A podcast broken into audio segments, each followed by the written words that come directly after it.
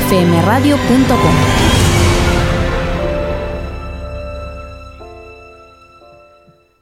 Desde Clásica FM son las ocho y media de la tarde. Clásica FM Radio te necesita. Soy Mario Mora y hoy puedes hacerte mecenas de Clásica FM ayudando con tan solo 5 euros mensuales a que este proyecto pueda continuar a partir de la próxima temporada. Contribuye a crear una nueva forma de comunicar la música clásica para que todos podamos disfrutar de ella. Entran ya en www.clásicafmradio.com y hazte mecenas hoy. Solo tú puedes conseguir que Clásica FM sea posible. Innova Música. Todo lo que un artista necesita, patrocina El Ático.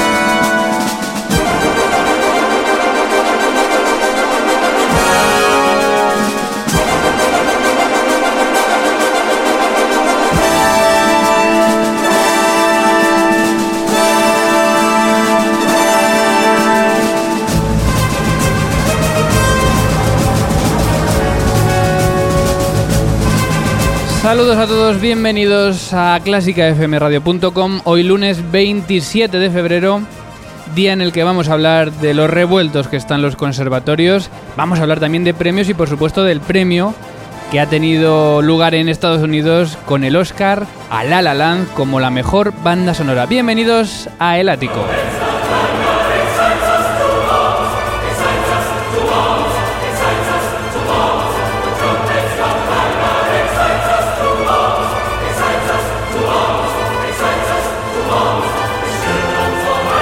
El ático de clásicafmradio.com en una semana en la que vuelven a bajar un poco las temperaturas, pero no deja de ser un tiempo primaveral el que podemos estar disfrutando prácticamente toda la península. Dirige este programa quien te habla, Mario Mora. Y nos acompaña también la TDX Speaker Ana Laura Iglesias. Buenas tardes. Muy buenas tardes, Mario, ¿qué tal? Muy bien, atentos a las redes sociales. Yo no les quito ojo, la verdad. Estamos en facebook.com barra clásica FM Radio, donde somos ya 3.160 amigos. También en Twitter en arroba clásica FM Radio, donde contamos ya con 6.296 y utilizamos, como sabéis, la etiqueta almohadilla clásica FM. Un Twitter arroba clásica FM Radio donde tenemos la encuesta CFM del fin de semana que ha sido cuál es la obra de Frédéric Chopin que más te gusta. Y bueno, luego comentamos los resultados porque ha habido bastantes votos. ¿Qué más tenemos para conectar con Clásica FM? Por supuesto, nuestro WhatsApp en el número 722254197 o el correo de este programa que es elático.clásicafmradio.com. Y por supuesto puedes hacerte mecenas en clásicafmradio.com porque con tan solo 5 euros mensuales puedes hacer que este proyecto sea posible. Estamos en el programa número 103, todo preparado, bienvenidos a la música, bienvenidos a Clásica FM.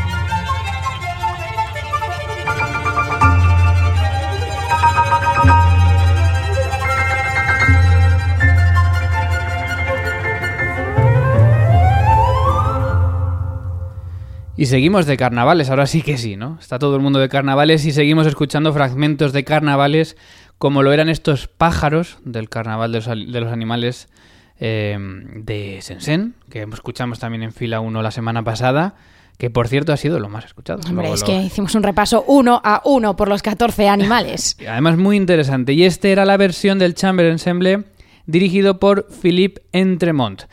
Estamos, como decimos, en el ático 103 y vamos con los titulares.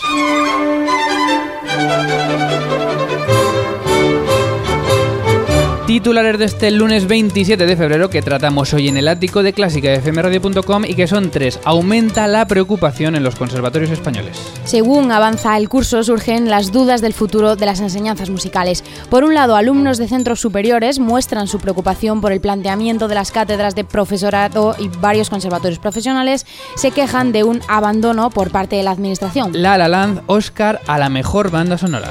La película más musical de los Oscars se lleva el premio a la mejor banda sonora compuesta por Justin Horwitz. La La Land se alzó con seis estatuillas, entre las que destacan además la de mejor director y mejor actriz. Antonio Lauzurica obtiene el premio Reina Sofía. El jurado del premio convocado por la Fundación de Música Ferrer Salati, presi- presi- presidido por Pedro Hafter, acordó otorgar el premio Reina Sofía de Composición Musical a la obra titulada Tres espacios luminosos del compositor vitoriano Antonio Lauzurica. Y además esta semana también se va a hablar de otros temas de actualidad. Como por ejemplo la nueva edición del Festival Música Música que tendrá lugar este fin de semana en Bilbao, también el paso de Matías Guerne esta noche por el Teatro de la Zarzuela, con entradas por cierto es de 4 euros, o la última de Trump, Klaus Lang, un compositor de prestigio internacional y profesor en la Universidad de Graz, solicitó una visa para asistir a un estreno suyo en Los Ángeles y le ha sido denegada todas estas noticias. Sabes que están en clásicafmradio.com.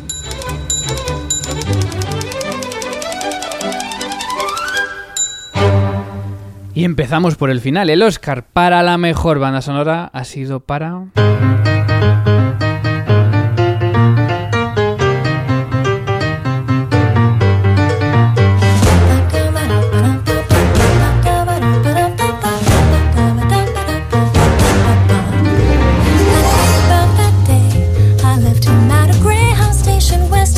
Ha sido para La La Land, la música de la película, música compuesta por Justin Harvey.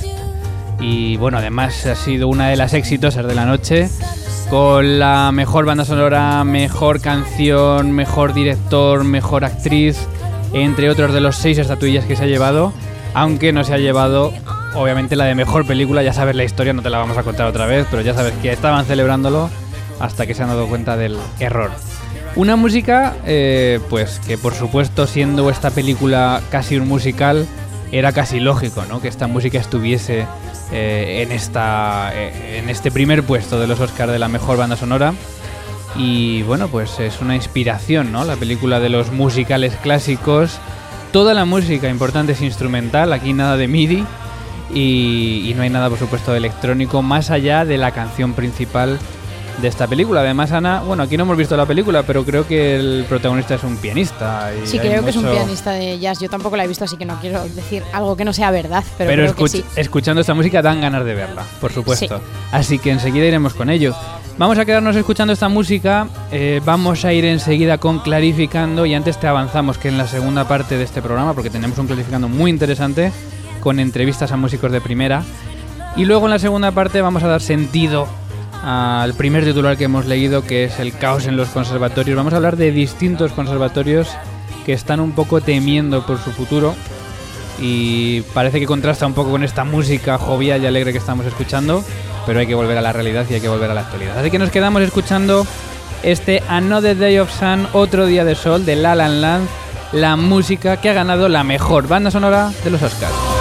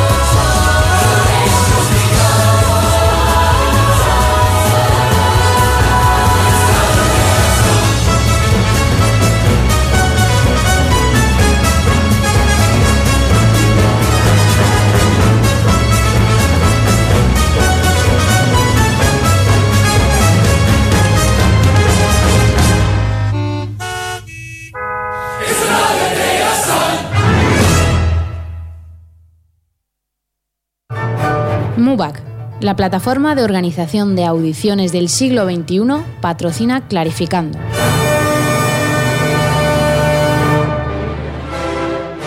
Clarificando.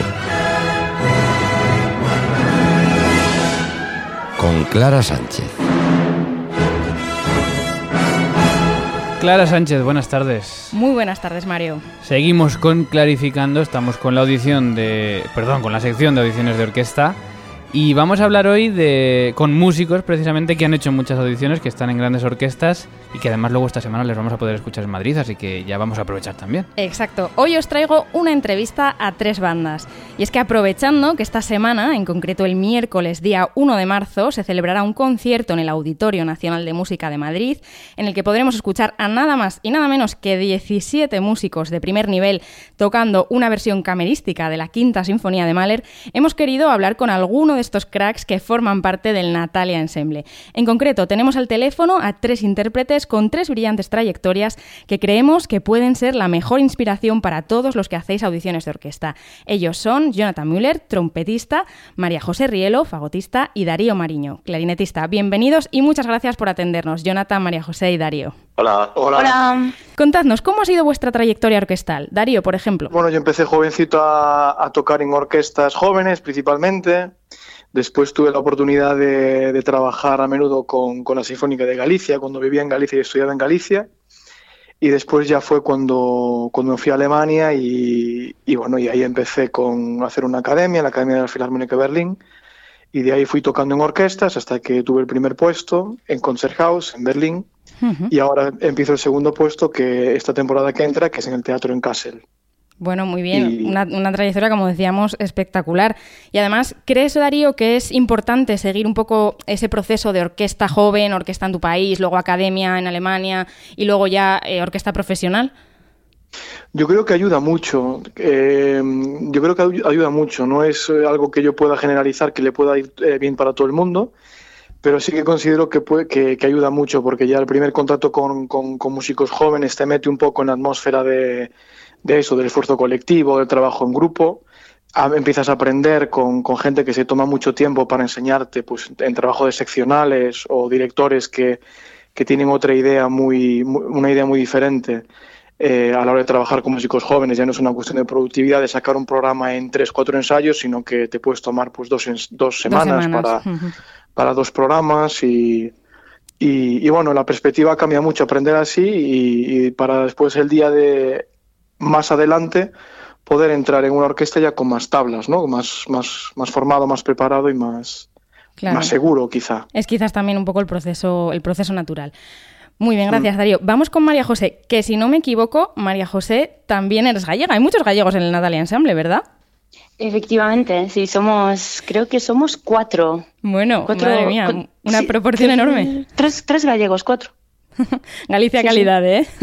sí, bueno, sí, sí, el flautista, el chelista, Darío Clernete y, y yo. Muy bien. Bueno, María José, tú ahora estás, si no me equivoco, en la orquesta del Liceu, en Barcelona. ¿Cuántas audiciones hiciste antes de esa? ¿En qué orquestas estuviste? ¿Cuál fue tu trayectoria? Pues eh, si empiezo desde el principio, pues eh, nada, entré a los 14 en la Orquesta Joven de Galicia uh -huh. y después eh, hice varias orquestas jóvenes, la NGO, la um, Honde, la Gustav Mahler, la Schleswig Holstein. Eh, y nada, y después eh, entré como academista en la Sinfónica de Bamberg. Uh -huh.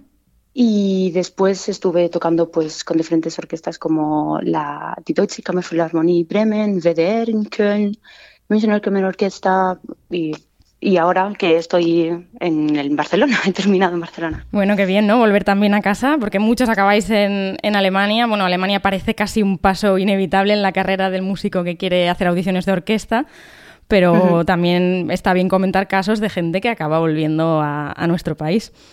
Sí, la verdad es que sí, Barcelona está muy bonita y, y estoy, estoy contenta, claro que sí. También en mis ratos libres sí que intento, pues, eh, sigo con, en contacto con, con, orquestas allí y voy, Vas voy a menudo en, en el tiempo libre.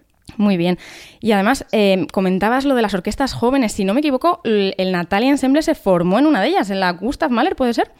Efectivamente, sí, en la Jugend Orquesta. O sea que además de darte experiencia para luego seguir haciendo audiciones y seguir tocando en orquesta, también es una posibilidad muy buena, son una posibilidad muy buena las orquestas jóvenes como, como germen de, grupos de cámara y de, bueno, lo, hemos visto en muchos casos, ¿no? Sí, sí, sí, efectivamente. En estas orquestas, pues em, nos concentramos durante, durante un mes o más, o más tiempo entonces, pues eh, también se generan muchas, muchas conexiones, eh, amistades y, también te entiendes musicalmente y eso pues siempre nos... Siempre ayuda, claro. Nos motiva a seguir tocando juntos y haciendo música. Muy interesante. Bueno, seguimos con Jonathan. Jonathan, eh, ¿cuál es tu historia de audiciones ¿Y con qué orquestas has tocado tú? Sí, mi historia de pruebas es, creo que es muy, es muy corta. Es que he hecho dos pruebas. Madre mía. Una es que más o menos que digo que la primera era para aprenderlo y ya con mucha suerte ya, ya, ya, ¿Ya se aprendió? La, segunda. Sí. ¿En qué eh, orquesta estás, Jonathan? Ahora estoy en Gewandhaus Orquesta en Leipzig. Wow. una grandísima orquesta. Madre mía. Eh, Jonathan, hablas muy bien español. ¿De qué, de qué país eres? De, Alemania. Ah, eres alemán, claro. Bueno, Müller, sí, es verdad. Sí, toda mi vida estuve en Alemania y creo que me voy a quedar allí mucho tiempo más. Es muy, muy buen país para muchas cosas y para la música está muy bien. Eh, muchas gracias. Bueno, seguimos. No cabe duda que estamos ante tres auténticos cracks, ya lo hemos visto, bueno, grandes orquestas y hoy lo que tenemos que hacer es aprender y tomar nota. Así que ahora os voy a pedir, María José, Darío y Jonathan, un consejo a cada uno sobre cómo preparar o cómo enfrentarse a unas pruebas orquestales. Algo que creáis que es muy importante y que quizás nuestros oyentes aún no sepan. Alguna clave. Jonathan, venga, me quedo contigo, empiezas tú. Sí, es, como ya se puede aprender en las jóvenes orquestas, la experiencia es muy importante y entonces es muy importante que se prepara al punto, porque muchas veces yo tengo la experiencia que la gente puede tocar el instrumento muy, muy bien, pero no está preparado los, los conciertos y los solos porque especialmente en la sección de metales a, veces los solos son solamente cinco notas o algo y entonces tienes que preparar cada una nota perfectamente. Creo para mí es lo más eh, lo más importante para una prueba. O sea, precisión en cada nota, hay que estudiar cada nota. pero en cada nota, sí. En todas las formas, en dinámica, en articulación, todo eso, que cada nota está muy clara. Es muy buen consejo, nos lo apuntamos. Vamos ahora con Darío. Darío, estábamos comentando con Jonathan que como sois tres, tres supercracks con, con, mucha experiencia, nos gustaría mucho que nos dieseis un consejo sobre cómo preparar o enfrentarse a unas pruebas orquestales. Algo así que creáis que es muy importante y que quizás no se comenta tanto en las masterclasses, algo que nuestros oyentes quizás aún no sepan. Bueno, pues yo eh, creo que lo de Jonathan es eh, el punto principal, es decir, hay un, hay un eh, repertorio concreto que hay que preparar y que hay que interpretar delante de un tribunal, sea pequeño, sea la orquesta entera, y a eso añadiría que, que bueno, yo personalmente en mi preparación siempre he intentado ponerme en el peor de los casos, es decir, una, una audición eh, puede ser que hayas viajado mucho, puede ser que no hayas dormido, puede ser que, hayas, eh, que estés cansado, puede ser que tengas que esperar muchas horas hasta tu, hasta tu momento de, de salir. Eh, pues eso, ponerte en el peor de los casos y estar preparado para, para, para, el peor de los casos. No simplemente que te levantes por la mañana, te tomes tu cafetito, desayuno, calientes media horita y digas, bueno, ahora sí que puedo hacer la audición. Si no pones en el peor de los casos, cuando uno ya está que no puede más, conseguir el máximo rendimiento. Como un deportista, me imagino, algo. Claro, y eso, incluso lo hablábamos una vez con, algún violinista, ¿no? De, bueno, de casi saber tocar los pasajes con el arco al revés, o bueno. claro, eso es, sí. Ponerse lo peor, es muy buen consejo. María José, no sé si estabas escuchando un poco a tus compañeros, les estoy pidiendo que nos den un consejo de cómo preparar audiciones de orquesta, algo que, bueno, que sea muy importante para ti, que creas que puede ser útil para nuestros oyentes. Pues la verdad es que no tengo mucho más que añadir, eh, Jonathan. Creo que eh, lo ha dicho casi todo. También estoy con Darío, que hay que prepararse en todas las situaciones posibles y, repetirlo lo máximo de veces posible hasta que realmente consigas que unas 10 veces seguidas te salga lo que tú quieres en las condiciones, en la música, el sonido, todo, todo esto. Es, creo, estoy de acuerdo con Darío, es un, es casi como un, deporte de élite. De élite, sí. Y, y, no, no, no añado mucho más. O sea, bueno, sí, has añadido algo y suerte también, desde esa suerte. no, pero, pero si te sale. Creo que es un punto que ya no podemos controlar, que es el criterio del jurado. Sí, sí. Creo que podemos hacer nuestra mejor versión, pero. Pero puede que no llegue, sí. decir que... son criterios eh, subjetivos. Totalmente. Entonces, eh, ahí ya no, no, no, no, no podemos llegar, pero, pero sí que estoy de acuerdo con, con Jonathan y Darío. Preparación es, fundamental y sobre todo también eso, los, eh, los fragmentos orquestales y, el concierto, esto ha de estar muy bien preparado. No, desde luego has añadido algo que sí que, que me parece importante, que es que si te sale 10 de 10 como quieres y, como consideras que está bien, pues bueno, las posibilidades de que la vez que lo toques en la audición también salga bien aumentan muchísimo. Efectivamente. Cuestión de estadística.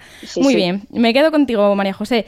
En esta sección informamos de las audiciones que hay en España, nos gusta también escuchar los consejos de grandes músicos, como los que nos estáis dando hoy, y también hablamos mucho de cómo debe ser una prueba orquestal bien organizada, una cosa que también preocupa aquí mucho en España. Y esta pregunta se la hicimos a nuestros oyentes hace unas semanas y hoy os la quiero hacer a vosotros. De las audiciones en las que habéis participado, ¿cuál ha sido la mejor organizada y por qué? Pues ahora mm, no recuerdo, no puedo decirte. Es difícil, ¿eh? Así es difícil, sí, sí, sí, pero mm, claro, hay, hay de todo. Hay, hay organizaciones buenas y organizaciones malas. Por ejemplo, recuerdo la de la Orquesta de la Filarmónica. Eh, esta estuvo muy bien. No sé en qué aspecto preguntas qué consideras bien organizado, pues eh, organización en cuanto a presentación, salas, teníamos diferentes salas para poder calentar tranquilamente, podíamos ensayar con el pianista antes de, empezar la audición, hubo un saludo correcto. Al final, bueno, eso, hablamos de audiciones en las que el candidato se pueda sentir a gusto y, y vea que, bueno, que hay un trato hacia él favorable, ¿no? Para hacer la audición en las mejores condiciones. Sí, sí, sí. No he participado en ninguna que haya dicho aquí no vuelvo. No, normalmente es buena no, no he tenido una, una, experiencia. Todas las audiciones que he hecho han sido en, Alemania. en no, Alemania. No puedo opinar de otros de otros países, lamentablemente. Siempre oímos hablar. mi primera audición en España fue la del liceo y, tuve suerte. Después en las audiciones que he hecho son, fueron en Alemania. Darío, no sé si has escuchado un poco a María José. Estamos preguntando ¿Cuál ha sido la mejor organización o qué, valor, qué valoras en una organización de una audición? Porque es un tema que en España sí preocupa, estamos debatiendo mucho pues mm, con telón, sin telón, eh, qué orden de candidatos, mm, salas para calentar, bueno, todo este tipo de cosas que hay alrededor de unas audiciones. ¿Tú recuerdas alguna que hayas dicho, este es el ejemplo de una audición bien organizada y por esta razón? Sí, a ver, yo tengo quizá dos, dos experiencias que fueron muy positivas en, en en dos orquestas muy buenas. Una fue en el, en el Concertgebouw en Amsterdam, que ahí eh, eh, invitaron a mucha gente a las audiciones, pero todo estaba tan bien estructurado que tú llegabas, eh, sabías cuándo el tiempo que tenías para calentar, podías probar con el pianista, había, había espacio para, para calentar bien, para calentar en condiciones, no estabas con, con mucha gente en una misma habitación. Y después era un sistema en el que tú te podías ir y te llamaban por teléfono para comentarte eh, cómo, era, cómo se desarrollaba, si pasabas, si no pasabas. Eh, eso lo recuerdo muy bien.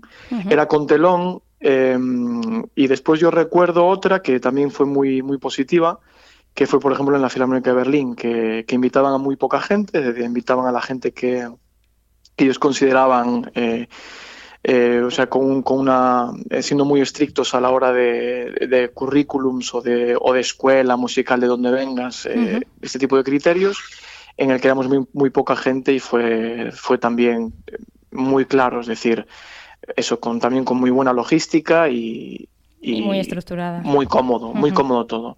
Principalmente lo que se agradece como candidato a una audición es eso, que no, que no tengas que esperar muchísimo, que no estés metido en un lugar con mucha gente calentando, que, que exista una estructura muy clara de cuándo tocas, cuándo te vas, en qué margen horario, por ejemplo.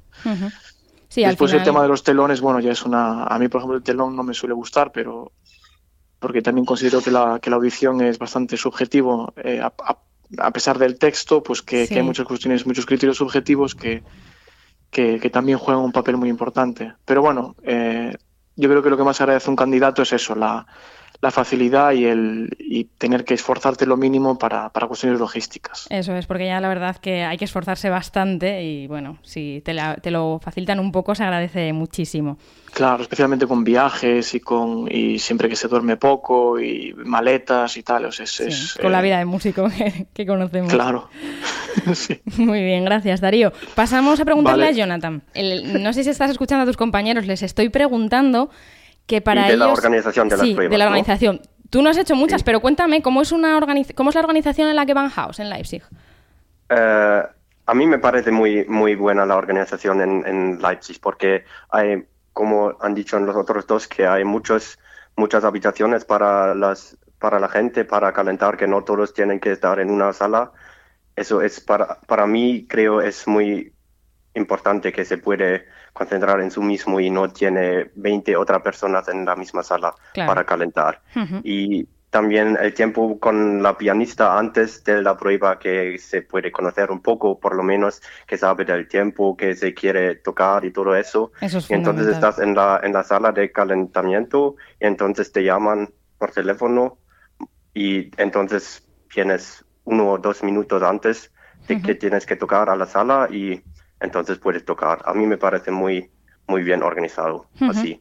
Sí es, fundamental. Además, bueno, eso, eso, de poder tocar con el pianista no pasa casi nunca, pero es muy importante, ¿no? Para conocerse al menos un poco, aunque sea dos minutos de conocer el tempo que va a llevar. Sí, sí por el tiempo y también para, para el hombre o para la mujer que está ahí tocando contigo porque tienes que tocar con él o con ella. Y si no conoces nada de él o de ella, y por lo menos has, has hablado uno, una o dos palabras, ya es más fácil que tienes un poquito de conexión, por lo menos.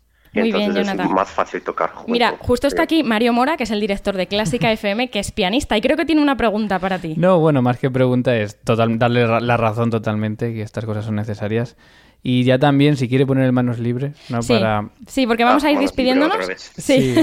para yo decir que, es un placer, que hablamos mucho de Natalia Ensemble, ¿no? En el Clásica FM, hemos hablado de ellos cuando tuvieron el crowdfunding, hablamos el otro día de ellos cuando han sacado este CD y volvemos a hablar hoy con ellos porque es que son músicos de primerísima calidad y es un ensemble de estos atípicos, ¿no? Mm. Que, con el que no nos encontramos mucho en España porque no deja de ser una mm, pequeña orquesta, pero no es una orquesta eh, de las que conocemos hoy en día, es una orquesta bastante atípica que tiene lo mejor de lo mejor. Y yo tengo que deciros, chicos, que yo he escuchado el CD y yo he alucinado, ¿eh? Cómo suena, cómo sonáis, eh, cómo, cómo, parece casi la orquesta entera de Mahler lo que está sonando con estos 17 músicos. Así que yo creo que, Clara, yo no me lo perdería para esta semana. Yo creo que es un imperdible para esta semana. tenemos aquí el, el, disco, lo hemos escuchado, es maravilloso, pero en directo yo también los he escuchado hace unos años en el Auditorio Nacional con esta obra y, es para no perdérselo. Así que animamos a todo el mundo a ir el miércoles 1 de marzo al Auditorio Nacional a las 7 y media para escuchar el Natalia Ensemble, que además estará introducido por una presentación de José Luis Turina, el director artístico de La Jonde. 100% recomendable. Os dejo chicos porque sé que os tenéis que preparar para ensayar y nos vemos el próximo miércoles. Muchísimas gracias por haber compartido estos minutos con Clarificando y un fuerte abrazo. Muchas gracias. A vosotros, un abrazo. Bueno, yo ya me despido hasta la próxima entrega, precisamente con un poquito de este fantástico disco de Natalia Ensemble para abrir boca para el miércoles 1 de marzo. Y en concreto lo hago con el inicio del tercer movimiento de esta quinta de Mahler.